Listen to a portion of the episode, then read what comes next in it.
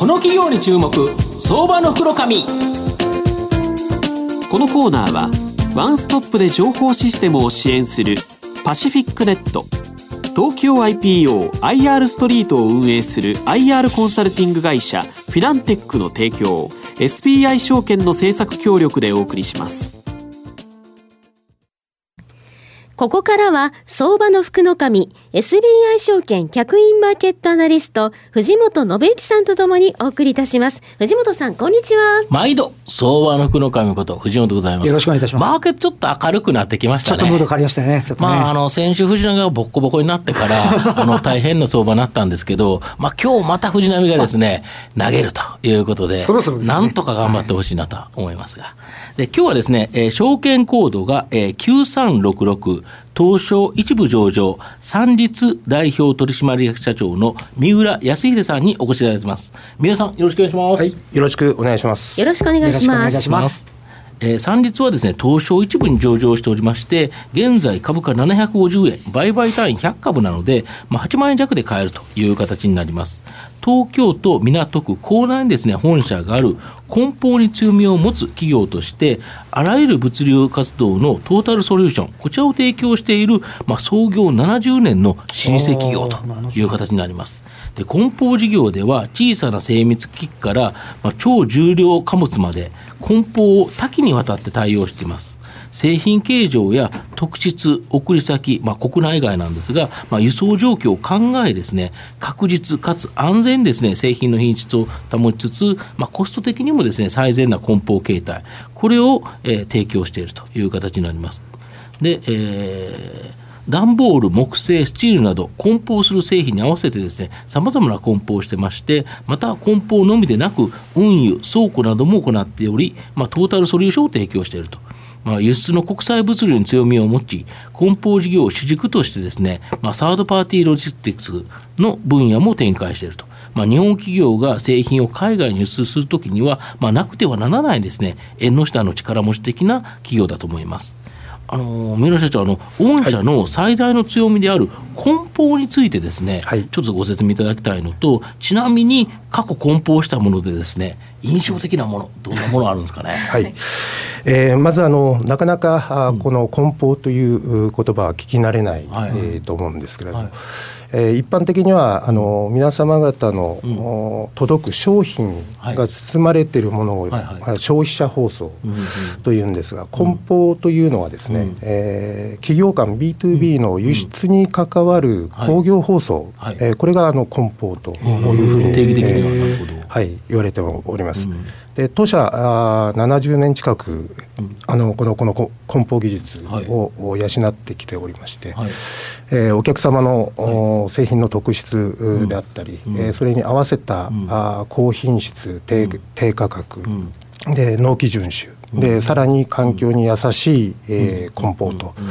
えー、大変のベストな梱包を提供できる会社でございます。なるほど、はい、であので例えば実基準とかもあるんですよね確か梱包って。あの実では140203という普通木箱と枠組み箱というものがございます、なるほど。過去印象的なやつどんなやつだったんですかね？えー、っとこれはもう23年前になりますけれども、はい。はい、えー、茨城県の笠間焼のですね、はい。はい、えー、巨大花瓶という花瓶ですか？え巨大ってどれぐらいでかいですか？えー高さが7メートル。7メートル、えー、直径が3メートルほど。の、はい、これはあのペルーの大使館に寄贈されたものなんですが、はい、こちらの梱包を行ってございます。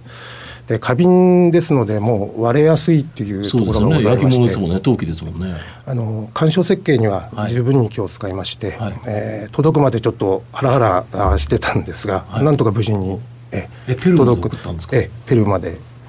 船便で送ってございます。はい、すごいですね。割れないような梱包されるわけですね。はい。で実際はあの、まあ、ずっと笠間焼き送ってるわけじゃなくて、はい、ほとんどはやはり日本の精密機器のようなものが多いとい。う形なんですよね、はい、精密機器に特化して、うん、はい、梱包はしておりますなるほど、はい、あと2つ目の質問なんですけど御社のお客様はですね、はい、まあ、どのような企業で、まあ、どのような製品これを梱包することが多いんですかね、はい。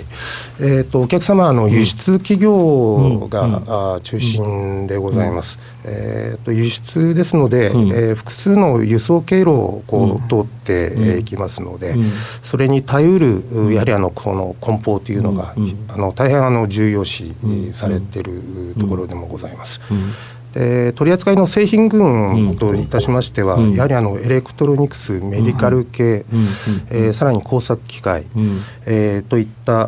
ーものを、えーとせ製品価格の高い、うん。うん。うん。えーえー機器が中心に取り扱ってございます。トラックとか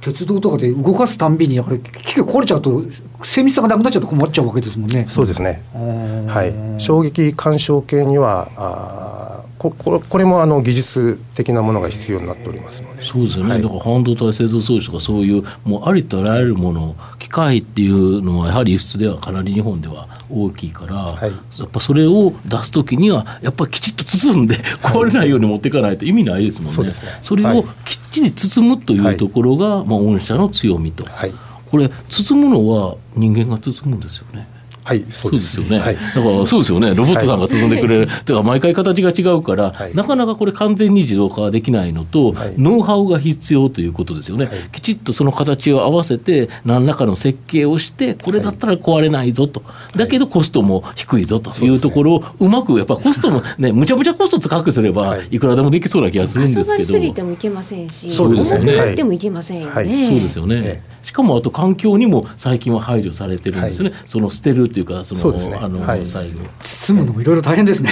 大変ですよね、であと円安傾向とか、はい。この海外人件費の高騰で、まあ、日本にですね工場を回帰させる動き強まってると思うんですけど、これはやっぱり御社の追い風になるんですかね？ええ。えーとまだあの、そこまで輸出増加っていうところのあの実感がうんこう感じないところではあるんですけれども、あの今後はあのやはりあのグローバル的にですね、あの調達物流のバリューチェーンっていうのがこう確立されてきてまして。えー従来はあの海外に生産工場ができますと、現地調達という動きがまあ主流だったんですけれども、まあ、中国も人件費がこう上がってきている中でですね、えーやはりあの品質の高い日本のお素材であったり中間材、あの半製品、えーそういったものがあー海外へのこのお輸出の調達というのがこれから、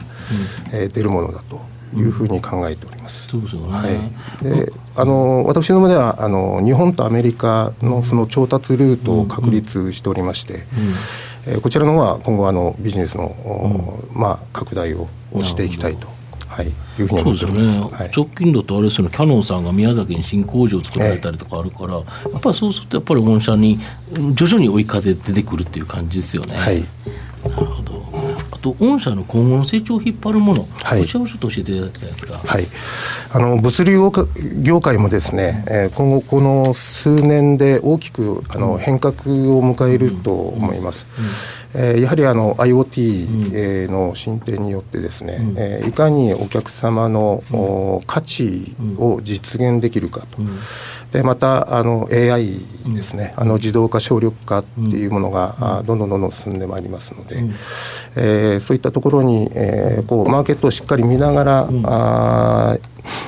今後お会社をおこう大きくしないといけないんですけれども、でそういう中で、まあ、私どもあのお中期経営計画をですね、あの今期2018年3月期を初年度といたしまして、はいはいはい。3か年計画というものを、お策定してございます。でビジョンが、あオペレーションからソリューションへと、はいはいうものを掲げまして、はい。えーこれはあの従来はお客様から、あ製品をお預かりして、えー無事に最終ユーザー様へお届けするという、えーこれがあの、まあ、グッドオペレーション、えーという問題なくお届けできるというものが、まあ、あ評価を得てきましたけれども、まあ、今後につきましてはやはりあのお客様の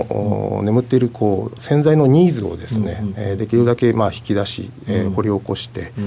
えーやはりあのその価値創造型の、おソリューション営業というものが、あいろんなオプションで提案ができるように、えーしたいというところで、えーこの中継3年、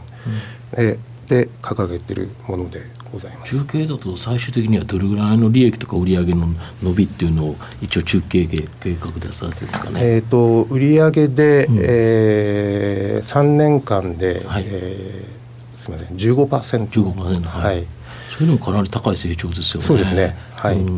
かなりあの国内の事業におきましても、うん、あの新しい大型の拠点の、うん、開設を予定してございますので、うん、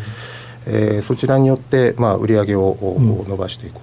うという部分ではございます。はい、これあれですよ。だからそのソリューションということで今までだったらもうこれなように運べばいいやっていうのがもうちょっとこうこうされた方がいいんじゃないですかともっとオペレーション的になことも含めて、はい、こう問題解決をされていくっていうような方向にいくわけですね。はい、ライバル企業はあまりないんですか？あいええー、ございます。あの大手の物流会社さんがあ、まあ、ライバルといえばライバルなんですが私どもはあの小回りの利くサービスえー、というのを手掛けておりまして、うん、あのパッケージのご提案ではなくてカスタマイズができるお客様のニーズに合わせたカスタマイズの物流のソリューションというのをごご提案するようにえしてございます。先ほどの笠間焼きではないですけど、はい、一つ一つやっぱりこう、違ったタイプでいくっていう話ですよね。はいまあ、最後まとめさせていただきますと、まあ、円安、海外人件費の高騰などで、また先日、キャノンがですね宮崎に新工場建設発表したように、まあ、製造業の国内回帰、これが加速しているかと思います。で国内で製造された製品の多くはですね輸出されるんですが、まあ、その際、梱包は必要となると。で梱包のスペシャリストとしてまた精密機器に特化した物流会社として、まあ、今後ですね着実な成長を期待できるんではないかなとで株価指標面も PR が12倍程度、PBR は0.5倍台と割安な水準な上ですね、まあ、3%超のですね、まあ、後輩通り回り、こちらも魅力的なので、まあ、じっくりともう中長期でですね、考えたい銘柄だと思います。今日は証券コード9366東証一部上場三立代表取締役社長の三浦康秀さんにお越しいただきました。三浦さんどうもありがとうございました、はい、ありがとうございました。ありがとうございました。藤本さん今日もどうもありがとうございました。どうもありがとうございました。フィナンテックは企業の戦略的 IR をサポートします。国内最大の IR ポータルサイトである IR ストリートは3万名以上の国内外の機関投資家を中心とした会員が登録しております。iPhone アプリによる利便性と英語コンテンツは特に外国人投資家のゲートウェイとなっています。企業と投資家のコーポレートアクセスを実現し、株価の流動性、フェアバリュー形成を実現いたします。この企業に注目、相場の袋紙。このコーナーはワンストップで情報システムを支援するパシフィックネット東京 IPOIR ストリートを運営する IR コンサルティング会社フィナンテックの提供 SBI 証券の政策協力でお送りしました。